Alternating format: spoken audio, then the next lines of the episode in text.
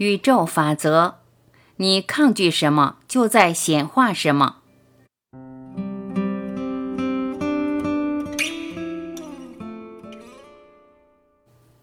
佛陀曰：“所有的人类都有八十三种烦恼，其中有些烦恼也许偶尔会突然不见了，但很快又会升起其他的烦恼。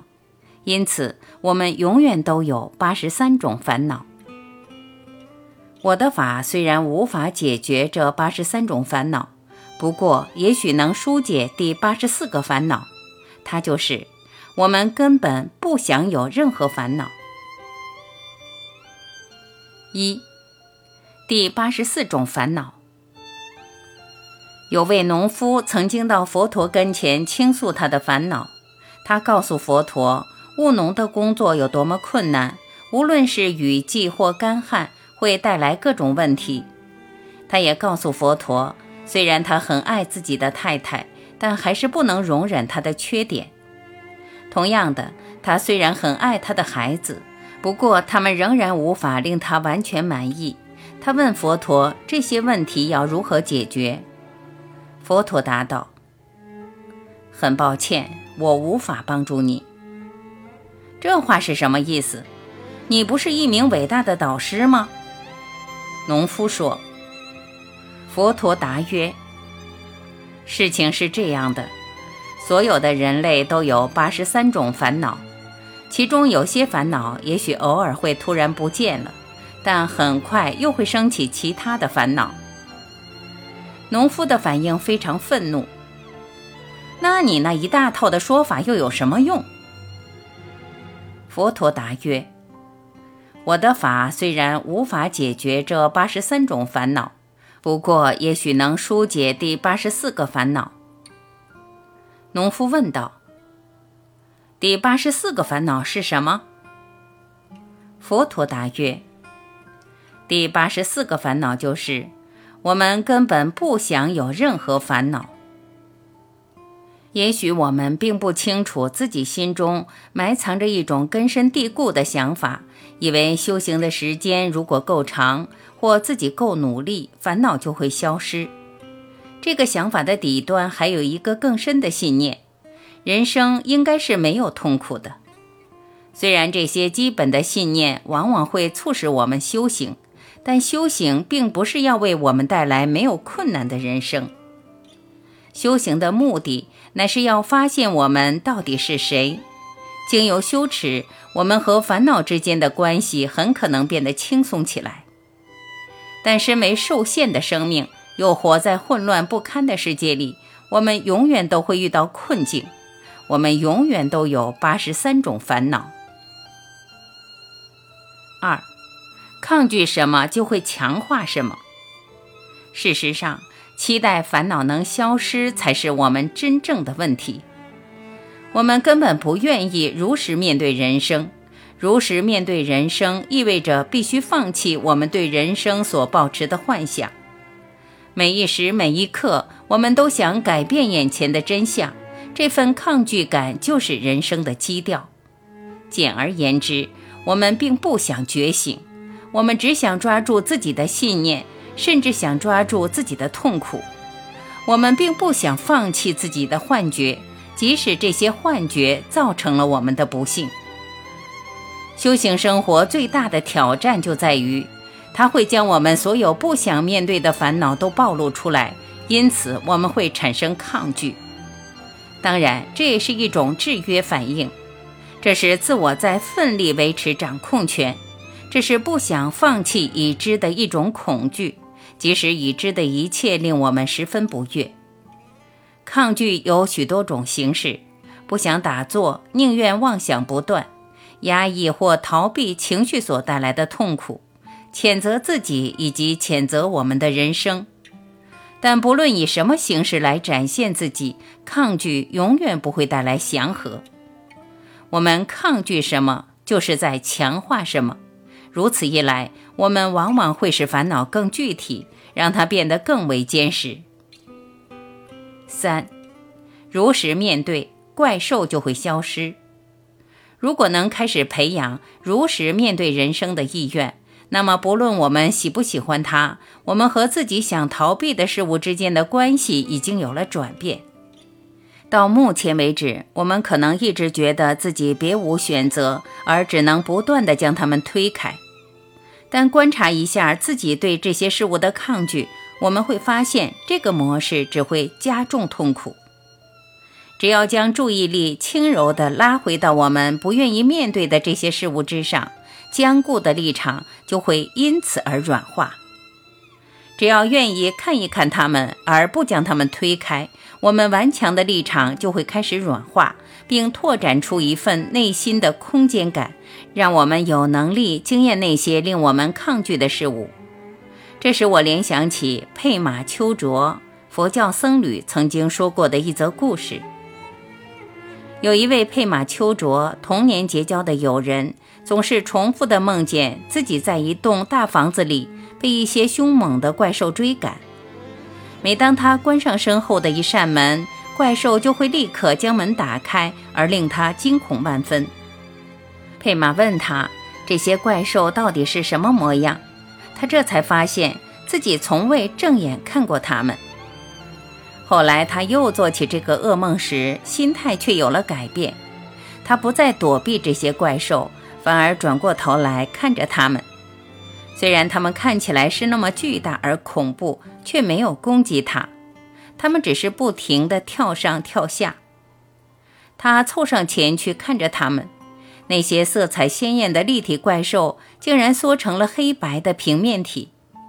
他从梦中醒来，从此再也没做过那个噩梦了。因为我们总想把心中的怪兽推开，他们才变得如此逼真。我们一旦看透这股抗拒力，人生就变得有解了。也许我们并不喜欢自己的生活，但也不需要向它宣战。我们不妨开始留意一下自己逃避当下以及逃避修行的各种方式。我们会发现自己所做的每一件事都有抗拒的成分。我们可以从不想静坐之中看到它，也可以从不愿意安住在身体的经验之中看到它。我们总是选择不断的瞻前思后。每当我们认为自己无法修行，或达不到修行的标准，或认为修行太难时，这其中都有抗拒的倾向。我们会发现自己就像是一具上满了油的抗拒机器。事实上，抗拒乃是修行最麻烦的问题之一。它的展现令人叹为观止，样貌又千变万化。比如说，如果在修行中遇到困扰，无论怎么样，我就是不想再修行了。这时，只要下了这个评断，我们就会开始对他深信不疑。我们可能会认为自己是个失败者，或是认为修行根本不管用。像这样的评断，必须被清晰地照见，并重复加以标明，才能真的将它们放下。如果不能在这些沉重而尖锐的信念周围拓展出空间，我们的抗拒将变得更顽强，逃避实修生活的习性也会更强化。一旦看透了这些念头，我们就不会再批评那些令自己抗拒的事物，甚至不再批评这个总想抗拒的自我了。反之，我们会发展出一份好奇心。让我们回过头来面对自己一直想逃避的事物，我们甚至能迎接这份抗拒力，把它视为认识自己的良机。四，这是什么？当我终于准备好不再逃避自己的恐惧时，冷香贝克敦给了我一种羞耻的方法。后来证实，这个方法用来对治逃避倾向，确实价值非凡。此法乃是要问自己这是什么，因为答案无法从思想中得来，你必须真的经验它才能得到解答。事实上，答案就是当下经验的本身。以佩玛所说的故事为例，当他的朋友转头看着那些怪兽时，就等于在问自己这是什么。不论抗拒以何种面貌示现，分心、恍神。幻想、计划或昏沉，你都要问自己：这是什么？阻碍当下觉知的到底是什么？请花一分钟的时间安住在当下，感觉一下此刻出现的抗拒力，然后问自己：这是什么？这股抗拒力在身上造成了什么感觉？它的本质是什么？它出现的部位在哪里？它的质地如何？它有没有在心中制造出噪音？再问自己一次：这是什么？然后试着。安住在当下的经验之中。如果你的心飘走了，把它拉回来，再问一次自己这个问题。请安住在这股抗拒力之中，然后再深入探索下去。请问你所抗拒的是不是身体上的不适感，还是情绪上的不安感？你能不能轻柔地觉察它？你能不能再多一秒钟与它共处？你愿不愿意经验这股抗拒力的实况？五，安住于抗拒力之中，直到我们愿意彻底经验这股抗拒力，并拓宽我们的觉知之前，修行仍然会不断出错。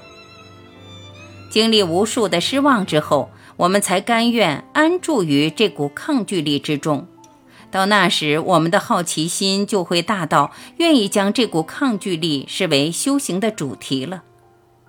我们一旦开始安住在这股抗拒力之中，开始去体会趋乐避苦的策略，往往会封闭住自己，而愿意面对这些我们从不想面对的问题，便有可能活出真实的人生了。这时，修行的成果——自由、开放。感恩将会在日常生活里显现出来。愿意包容每一样我们所遇见的事物，而不将己所不欲之事推开，便等于在对我们的人生说 yes。不过，我们无法强迫自己说 yes，就像我们无法强迫自己心口合一的说出“没问题”一样。没问题确实是具有深意的。可是，如果我们一心只想没问题，便达不到目的了。紧抓着这股欲望不放，是人类与生俱来的本能。虽然如此，修行生活唯一正确的选择，仍是要不屈不挠地包容我们所有的经验。否则，我们就可能会将真实的生活推开，不去面对其中所包含的诸多痛苦。